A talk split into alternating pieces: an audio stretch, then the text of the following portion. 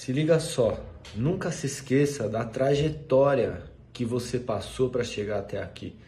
Então, durante a sua vida, você enfrentou muitos traumas, você enfrentou muitos problemas, você enfrentou pessoas que desacreditaram de você, você enfrentou pessoas que menosprezaram você, você enfrentou você mesmo, a sua mente, a sua baixa autoestima, é, a sua falta de confiança, a sua insegurança. Você enfrentou muita coisa para hoje você tá onde você está.